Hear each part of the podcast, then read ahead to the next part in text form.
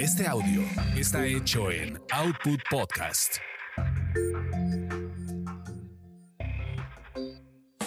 Quizá hablemos de ti. Quizá hablemos de ti. El podcast de espectáculos sin censura. Con chismes serios de las estrellas y uno que otro estrellado. Con Gil Barrera, Joel Farrilli, Ivonne de los Ríos, Ernesto Buitrón y Carlos H. Mendoza.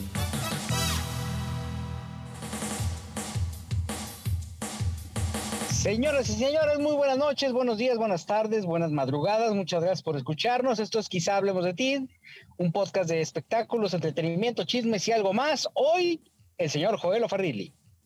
Hola a todos, ¿cómo están? Espero que muy bien. Hoy va a ser como una edición especial del podcast porque es así como que desde las calles de la Ciudad de México, porque varios de nuestros integrantes, ¿verdad? Lo están haciendo, pues sí, están rodando en este momento por la ciudad, mi ¿Y en qué condiciones, mi querido Joel? ¿En qué condiciones? Yo no quería saber tanto. Carlos H. Mendoza. Señor, es un gusto, ah, sino que, que te sientes como Jacobo en el 85. sí, caray. Oye, este, mi Charlie, hoy, ¿sabes qué? Nos debemos de sentir honrados, mi querido Joel, mi querido Charlie. No me digas. Ya se dignó, ya se dignó desde las catacumbas desde los chiquillos de hoy. ¿Cómo andan? ¿Cómo andan? Sí, este, no, Gil, pues es que he andado ahí con. Se me han atorado varias cosas de trabajo, pero ya estoy aquí presente. Los he extrañado porque casualmente cada semana que participo en el podcast eh, soy bloqueado de alguna cuenta de redes sociales. Ya les contaré más adelante. Es una gran señal, Ernesto. Esa es una gran señal. Es una magnífica señal, me parece perfecto. Porque incluso Estás coincide. pisando callos. Coincide con que hoy también sale una lista de todos los periodistas que han sido eh, zarpeados en la mañanera. Entonces, bueno, hagamos una, vamos a tener que hacer una lista de todos los guadañazos que han sido o han provocado veto de RPs, de, de polvos, de artistas, este, pues por los comentarios que se vierten aquí, que ojo, son comentarios a título personal, pero tampoco es que digamos mentiras. Entonces, este, hoy una famosa más enardeció y ya este, pues tomó cartas en el asunto. Sí, bueno, al final lo que tratamos de es verter comentarios lo suficientemente críticos y objetivos, aunque se ofendan. Ivonne de los Ríos está en su curso, ¿no? Porque ella, hay que recordar que ella está estudiando una maestría justamente en. Ella sí es estudiada, no como uno. ella sí es letrada. Entonces, este, pues bueno, desafortunadamente no está en este momento con nosotros. Pero mi querido Joel, ah, qué gran actividad hay eh, enfocada con este tema de los Juegos Olímpicos, las Olimpiadas y las audiencias, mi querido Joel. Ay, mi querido Gil, primero que nada, gracias a Dios que aquí sí puedo pronunciar esa palabra, Olimpiadas, sí, Juegos Olímpicos. Sí. Porque tengo, restricciones, ¿eh? tengo restricciones, sí. Sin red de fórmulas no pueden decir, ¿verdad? No, decimos, decimos este, eh, la justa deportiva. La justa deportiva. los juegos de verano. Vamos a verano, sí. Ay, no se la bañen. No, te lo juro. Sí, sí, sí, eh, eh, es, una cosa del departamento jurídico. Oigan, pero. Los derechos, a ver, este, los derechos eh, están verdaderamente restringidos, entonces no puedes hablar justamente de marcas registradas. Esa es la, la, limitante que tienen no solamente fórmulas, sino todos los medios de comunicación. Es correcto, no se puede decir tampoco Tokio 2020. Incluso eh, no puedes hacer nada más como que eh, referencia a Tokio eh, en el mismo contexto olímpico, ¿no? Si dices Tokio, también en ese contexto puede ser este em, motivo de una sanción. Pero decir... ¿Saben ustedes que hay incluso hasta un manual? O sea, el Comité Olímpico Internacional, me parece que se llama así, te manda un manual de lo que sí puedes y no puedes decir. Y justamente la marca de Tokio 2020, eh, lo que decía Joel, incluso eh, mostrar los aros olímpicos, pueden generar una, una multa eh, severa porque estás haciendo uso de una marca que no está autorizada porque es sabido de todos para poder exhibir o transmitir alguna de las eh, justas deportivas, necesitas pagar una lana. Oigan, pero pues con razón nadie los ve. Yo creo que estos son los Juegos Olímpicos más deslucidos y fíjense que realmente, si no es porque de repente en Twitter ves o nuestra querida Ivonne, que es como muy asidua a ver los deportes, nos va informando en, nuestro grupo de WhatsApp, no nos enteramos, ¿eh? Este, yo creo que eso, lejos, en, un momento en el que no se permitió público, en el que, pues obviamente muchos patrocinadores se bajaron del barco, restringir aún más la promoción de la marca o de lo que son los Juegos Olímpicos, pues yo considero que es un detrimento para el Comité Olímpico Internacional, para las Olimpiadas, porque pues a todo el mundo como que le está valiendo camote quien esté compitiendo. Y antes yo recuerdo que otras Olimpiadas, pues todo el mundo eh, incluso se ponía en el televisor y empezaba el comentario en los medios de comunicación para apoyar a los equipos olímpicos. E incluso no me dejarás mentir, Gil, hubo un mundial que se jugó en, eh, creo que fue en Corea y Japón, que también pasaba dos de la mañana los partidos y bueno, la gente estaba al, al tiro, ¿no? Pero yo sí he visto como muy deslucidas eh, estas Olimpiadas y he visto como, aparte de que hay como muchas controversias dentro de las redes sociales de lo que pasa en la vida de los atletas, más de lo que está pasando en las pistas de competencia. A mí, ¿sabes qué es lo que me pasa? Que de repente estoy jetón como a las 3 de la mañana y me llega una notificación de, y acaba de ganar Argelia, ¿no? Y, ay, ¿qué, ¿qué, ganó? ¿No? Preocupadísimo porque obviamente por los horarios es como complejo estar empatándolos y, de repente te vas enterando de los resultados. Pero sí es un tema compl complicado y en términos de audiencia, mi querido Joel, eh, ha sido muy particular, ¿eh? Porque hay ocasiones en que muchas veces tú puedes prescindir de este tipo de eventos y vas a tener más audiencia, pero cuando no, eh, o, casos como el de imagen televisión que lo está transmitiendo, pues no necesariamente tienen las mejores audiencias, Joel. Sí, y no sé si en el caso de imagen eh, ha sido, les ha fallado en cuanto a la estrategia de promoción o será la falta de hábito de que la gente no está acostumbrada a ver los Juegos Olímpicos eh, en, en, imagen, ¿no? Eh, es la primera vez que lo transmiten, es la primera vez que eh, en México las tres señales abiertas comerciales tienen los, los derechos de un evento deportivo de hecho, ¿no? Porque regularmente son Azteca y Televisa. Y esta vez, bueno, pues integra imagen, pero la verdad es que, mira, tienen unas transmisiones este, muy poco atractivas, muy poco lucidoras. Eh, um, no entiendo bien a, a bien eh, los horarios. Dime, dime, dime. Yo, yo, podría decir que, que, son ciertamente atípicas en cuanto a, las costumbres de la audiencia. Sin embargo, por ejemplo, yo, yo, lo que veo que ha destinado Televisa alrededor de esto es impactante.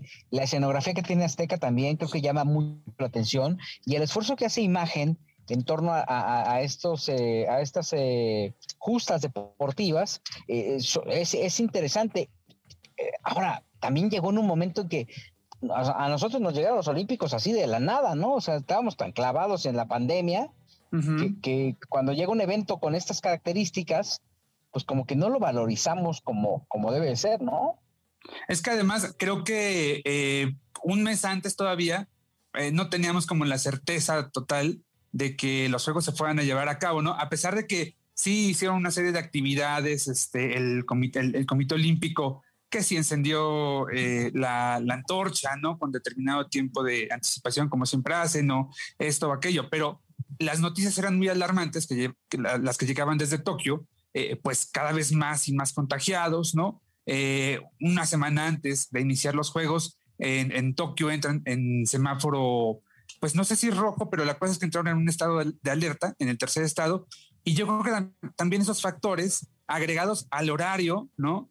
Eh, pues al final terminaron, eh, no sé si eh, sembrando un poco el desinterés en México. Mira, yo uso las transmisiones que hacen eh, Azteca y Televisa de madrugada ah, para medio dormir, como que me acompañan para dormir, como que me arrullan, ¿sabes?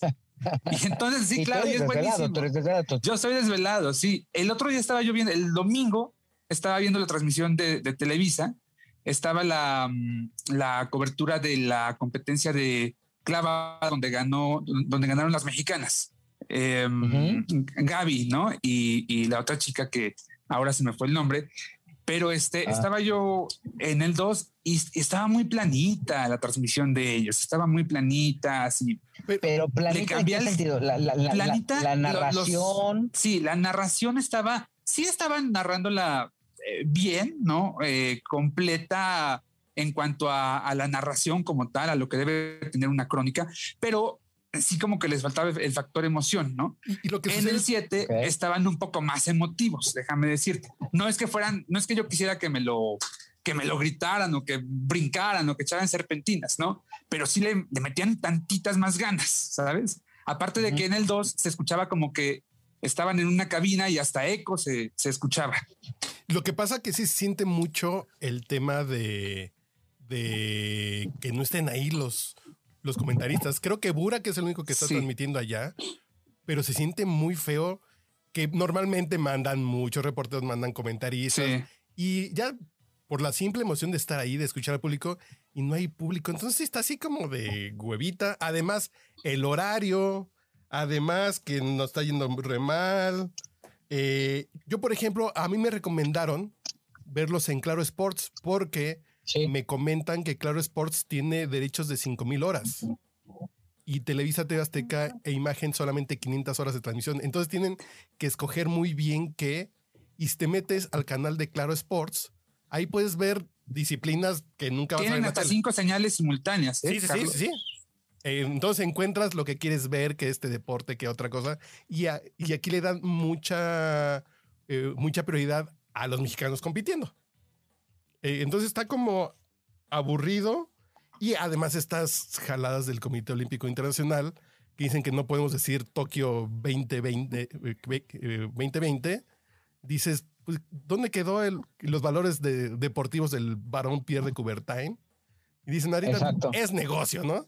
El deportivismo y la justa del hombre después de pandemia, en que vamos a ver el ánimo de los seres humanos, de su resiliencia de los deportistas. No, pues es negocio y no puede decir Tokio 2020. Pues yo digo que pueden decir Japón 2021 puro, puro business, porque alrededor de eso también el, hecho de que estés tan limitado no te permite pues disfrutarlo como antes, ¿no? Además te están quitando un evento, eh, este, por todas las restricciones, es como no mencionar el nombre de Juan Gabriel, ¿no? O de México, ¿no? Decir, no, pues porque está registrado. Y entonces sí te pone, sí te ponen un entredicho, o sea, creo que al final es esta práctica monopólica de, ah, me voy a quedar yo con todo esto. Y te voy a decir una cosa, el, gran problema que tiene claro, y punto ya aparte de, este comentario, es que, pues, pues ¿quién, ¿quién rayos lo ve? Pues nadie. No, o sea, la verdad es que no tienen este, infraestructura, no se preocuparon por promoverlo, ¿no? Se clavan en otro tipo de modelo de negocio. Y, y la verdad es que el gran esfuerzo que pudieran estar haciendo este Nico Romay, por ejemplo, que es una de las eh, instituciones que tiene claro, pues queda ahí suelto, porque tampoco le han, no le han querido apostar bien al sistema de comunicación eh, que tiene eh, este streaming, ¿no? Y me parece rarísimo, pues con toda la estructura que tiene detrás, ¿no? Claro, con todos los canales de comunicación, con todo el poderío, es rarísimo que no hayan encontrado eh, ni una estrategia para la publicidad como tal, ni para la generación de contenidos. Lo está haciendo bien en estas, eh, en, el tema de los juegos. Eh, en la madrugada del sábado domingo, uno de sus canales, por ejemplo, eso de las 2, 3 de la mañana, tenía algo así como 80 mil 80 mil espectadores, ¿no? entonces no, no, no están tan mal para esa hora, creo yo pero sí creo que les ha faltado mucho trabajo de, promoción eh, y también como que buscar figuras más atractivas, ¿no? Porque claro que tienen ahí a, Romay, pero ¿qué más, no? Sí, y, el problema es que, por ejemplo, le, dieron más promoción a, la promoción de HBO, ¿no? A, mitad de precio, sí. que a sus propios juegos, ¿no? Que seguro les costó un dineral, ¿no? De acuerdo. De acuerdo. Sí. Ahora, vamos regresando a la televisión, Gil. Eh, eh, en imagen, la verdad es que no sé cuánto les costó el tema de los derechos, pero dudo mucho que vayan a recuperar eh, la inversión que es su imagen, porque las audiencias están poquito menos que para el perro. O sea, creo que donde mejor les va, donde mejor les va es en las mañanas, porque están programando de 9 a 11 un resumen, ¿no? Están ocupando las eh, primeras dos horas de Sale el Sol para hacer un resumen de la, de la jornada de la madrugada Y ahí les ha levantado, mm, digamos que 100 mil espectadores, un 30% más o menos. digamos que, es el caso más exitoso, sí, más que sale el sol. Es el caso más exitoso porque de ahí en fuera ya eh, el tema de la tarde, porque ya ves que también le gustaba Adolfo Infante, le, le quitaron una hora con de primera mano. Ahí se les cae la audiencia, ojo, y eh, también en la noche, eh, pues está pasando como si nada, ¿no? ¿Cómo? ¿Al, programa que tienen en lugar, después de Ciro?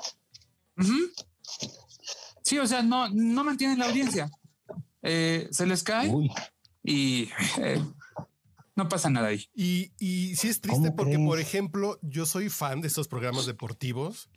Yo veo qué importa después de Ciro y este formato deportivo eh, pues no les cuajó. Así como de están echando desmadre, pero para eso mejor pongo un episodio del podcast borracho olímpico o algo así. Digo, pero no, no, no, que no les cuajó. Pero no sé ni dónde ver. Yo, básicamente, donde esté, lo que quiero ver, y ahí le dejo. Pero nadie ha hecho nada relevante. Eh, eh, Faisy en Televisa Deportes tampoco cuaja. No sé, están tristes. Y además, pues México le está yendo muy raros. ¿Qué dice la audiencia, Joel, en, ese sentido? Porque tengo entendido que a tu DN le va, le va bien. Pues le va bien.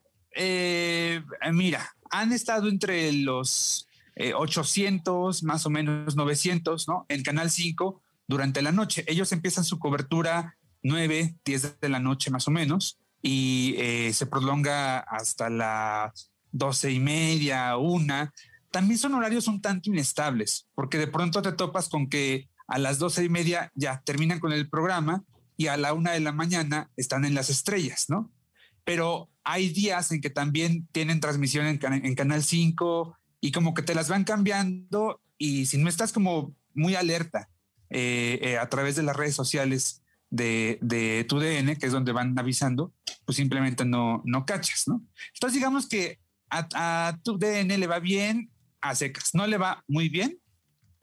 Y lo que sí es que obviamente tanto eh, Canal 5 como Azteca 7 eh, eh, han levantado sus, audiencias de las 12 y de la 1 de la mañana en comparación con otras épocas, ¿no? es decir, que de los 150 mil, 200 mil espectadores que pudiera tener el Canal 5 a las 12 de la noche viendo los infomerciales, ahorita están en 500, 600 mil, más o menos. O sea, en ese sentido sí, le va bien. Pero bueno, también es como lógica, ¿no? Pues sí, a, mayores encendidos, mayor audiencia, ¿no? Obviamente, si tú tienes, este, si estás viendo infomerciales y de repente ves alguna cosa que es lo suficientemente atractiva, bueno, pues ahí ves este, mejores resultados. Uy, pero vaya que está complejo. Eh, ahora, yo creo que al final también es, es, un público muy segmentado, Joel. O sea, al final ¿Sí? Eh, lo ven, pero no lo ve la gente más. No, no es un evento que, exacto, no es un evento que busque eh, toda la gente, no todo el gran público, no, para nada. Este, eh, por ejemplo, la inauguración, Gil, en Azteca 7, tuvo picos de 600 mil, un poquito más de 600 mil espectadores. En Canal 5 tuvo picos de poco más de 500 mil espectadores, ¿no? Y en imagen, ay, la verdad no les, no les quiero mentir, no me acuerdo cuándo tuvo, pero evidentemente no alcanzó eh, esos picos, ¿no? Entonces, sí, hay una parte del... Dime, dime. Sí.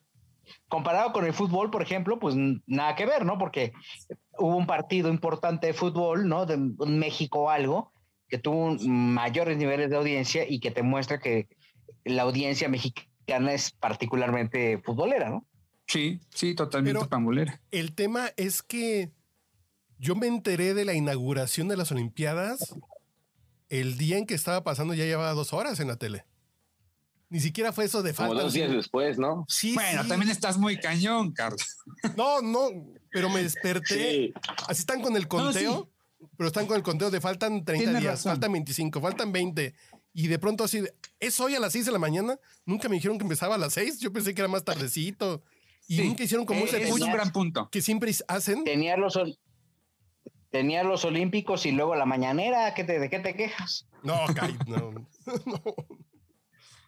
Yo creo que saben qué pasa, que yo creo que es una etapa en la que a la gente realmente no le interesa en este tipo de, de cosas o hay Estamos en cosas otras más cosas, ¿no? importantes. Sí.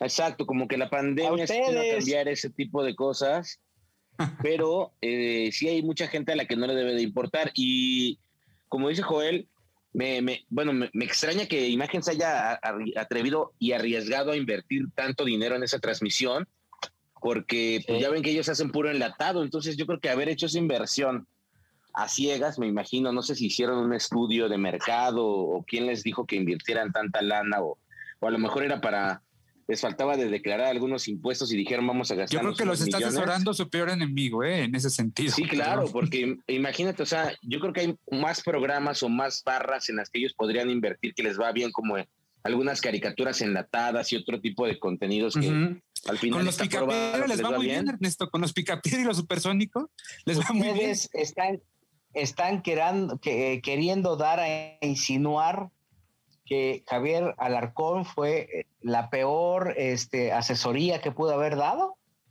Yo no sé si fue Javier Alarcón quien les dijo, sí, vamos a contratar los derechos, vamos a comprarlos. No, sé si ha sido Javier, pero Yo espero creo que, que, no. yo creo que fue de- del alto mando del señor Rivera, ¿no? Al final Alarcón, pues como quiera puede dar un, No, un no, no, no, consejo, no, no, pero el- señor Rivera está en su rollo, tú, tú lo que no quieres es trabajar en todo el lado, ¿no? No, o sea, yo creo que al final sí tiene que haber un luego, luego decir, no, no, es que Olegario, no, pues Olegario, ¿qué?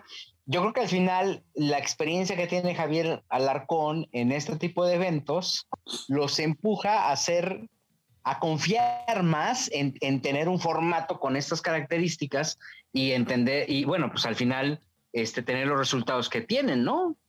No sé. Pero yo, ni yo si- creo que creo que el tema de los deportes, por ejemplo, para Fox en Estados Unidos, la cadena Fox, creció cuando compraron los derechos del NFL. Slim compró los derechos exclusivos de las Olimpiadas como en dos ediciones seguidas. Que saben Sí. que se pueden apuntalar una señal si le invierten a eso. Pero si le invierten de eso, ya es un programa chafa a las 11 de la noche y si no le pones difusión y si no todo el canal está volcado a estar difundiendo eso, pues está bien triste. Y creo que lo mismo le está pasando a Televisa y a TV Azteca. Es, ¿Sabes yo creo que es el Charlie? momento. Yo creo que, como, como tú dices, reforzando ese comentario, yo creo que al final sí le están poniendo en la torre a los demás programas, a Sale el Sol, a Gustavo, porque, o sea, están viendo de Pero, dónde pero, sacan. Yo, perdón que te interrumpa, Ernesto. Yo creo que Azteca y Televisa tienen ya una tradición de transmitir este tipo de eventos. Sí. Y creo que sí, habría que poner el foco justamente en lo que tú dices eh, eh, en, en imagen, que al final era como una alternativa y que a veces podía ganar más perdiendo, ¿no? Ujú. A la larga, claro. Sí, a- di- di- bien dice el conocido y viejo refrán, a la larga te acostumbras, ¿no? O sea, al final saben que... Ya lo dijo mi Polo poniendo- Polo, ¿verdad? Oye, Este, era un riesgo, ¿no?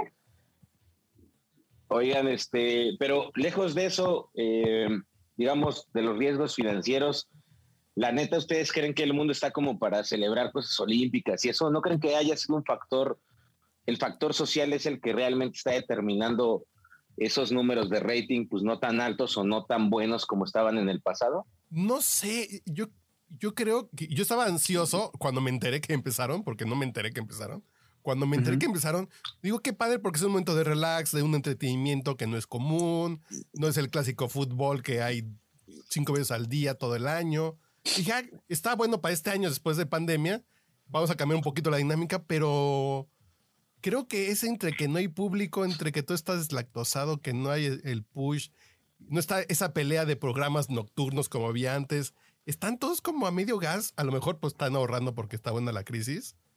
Pero no hay ningún programa. Esto que decían de Backdoor, de, eh, de la gente de Backdoor que estaba con Azteca, a mí yo no me he cruzado con nada de eso, ¿eh? Ni una amplificación, Claro, ni no. un like, ni un Pues, comentario. Yo creo que lo que hicieron Azteca que he visto es que echó mano de, pues de la comedia un poco, pues no sé, no sé cómo llamarla, pero ligera o, o alburera del Capi. Y sí tenía Azteca una costumbre de tener, por lo menos en la comedia, y también lo tenía Televisa, pues tener figuras que, que reforzaran esa parte que el público quería ver, pero yo creo que Azteca dijo, bueno, pues el Capi es el comediante que todo México espera, es el sucesor de del Wiri Wiri, cosa que yo considero que no. y yo creo que ese planteamiento lo estás dando tú, eh, mi querido Ernesto. No, no, no, porque al final si no hubieran hecho mano de otro tipo de comediantes, echar mano del Capi y echarle el peso de la comedia, de la transmisión, no me parece como como que realmente sea el comediante que pueda sostener toda esa audiencia, porque esos programas estaba probado que lo sostenía. Pues no hay para más, la comedia. ¿Qué quieres? No hay para más. Pero en Televisa, por ejemplo, tienen al Chepe, a este monito virtual, que a mí me cae en la punta de los aguacates. Entonces dices, no, pues ya no entiendo nada yo, ya, ya, ya, ya que me maten. Hagan consulta para que me suicide, porque está re pinche. No, a mí me dejaron triste las Olimpiadas porque están muy tristes. Y yo sí digo, ah, pues va a ser un cambio de dinámica. Me puedo desvelar, pero me estoy desvelando, pues yo creo que por la disciplina de, ver algo raro, pero no me estoy divirtiendo. Me estoy desvelando como no hemos alcanzado ni la plata, pues peor tantito. ¿no? Sí, sí, sí, sí, sí, sí. O sea, que no les gustan los olímpicos. Ahora, hay una cosa interesante, no sé qué piensan ustedes, pero creo que esta, los resultados de esta eh, cobertura olímpica, eh, en, al menos en Azteca y en Televisa, eh, pues van a ser definitorios para el próximo año, para el Mundial.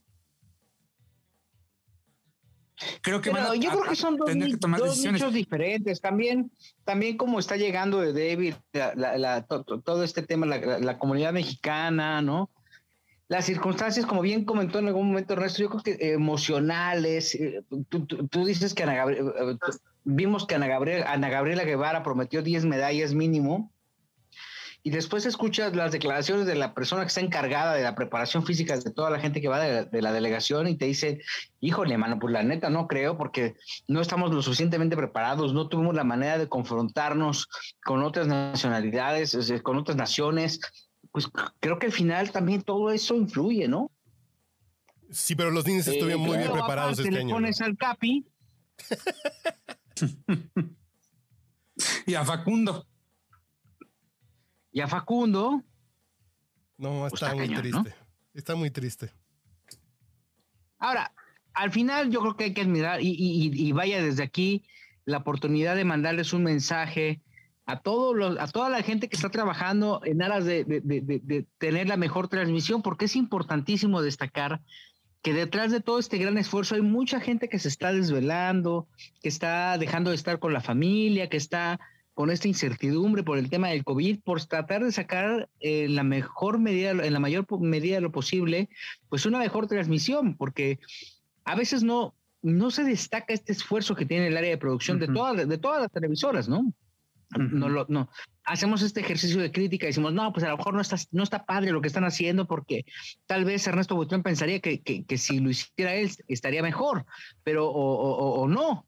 Pero aquí el tema es esta, esta pasión que le pone cada una de las personas que se va, porque también para un reportero, para un camarógrafo, un realizador, eh, cubrir unos Juegos Olímpicos, pues eso es importantísimo y le da un valor curricular eh, este, preponderante a lo que está haciendo y a veces no es valorado por ninguna, por, por la crítica que, que, con la mano en la cintura, pues desacredita desde su perspectiva el esfuerzo tan grande que están haciendo, ¿no? Eh, eh, en el chat de, del podcast borracho, en el grupo de WhatsApp, está Roberto López Olvera que anda allá y él está legítimamente emocionado y le está chingando con ganas, pero si aquí el ánimo, la difusión, si los ejecutivos no están tomando las mejores decisiones, pues el señor se echó un buen viaje, se echó una buena cobertura y se va a divertir harto con una buena experiencia, pero a final de cuentas, pues no le va a llegar a la gente. Que está triste. Oye, Charlie, y a López Olvera fue el único que mandaron, ¿no? Creo que Imagen solo mandó, lo mandó a él y un cámara. Y mandaron a la chava esta de, de ¿qué importa? A Graf, se me fue el nombre. Eh, y anda en taxi porque como reportera no se puede bajar a la calle.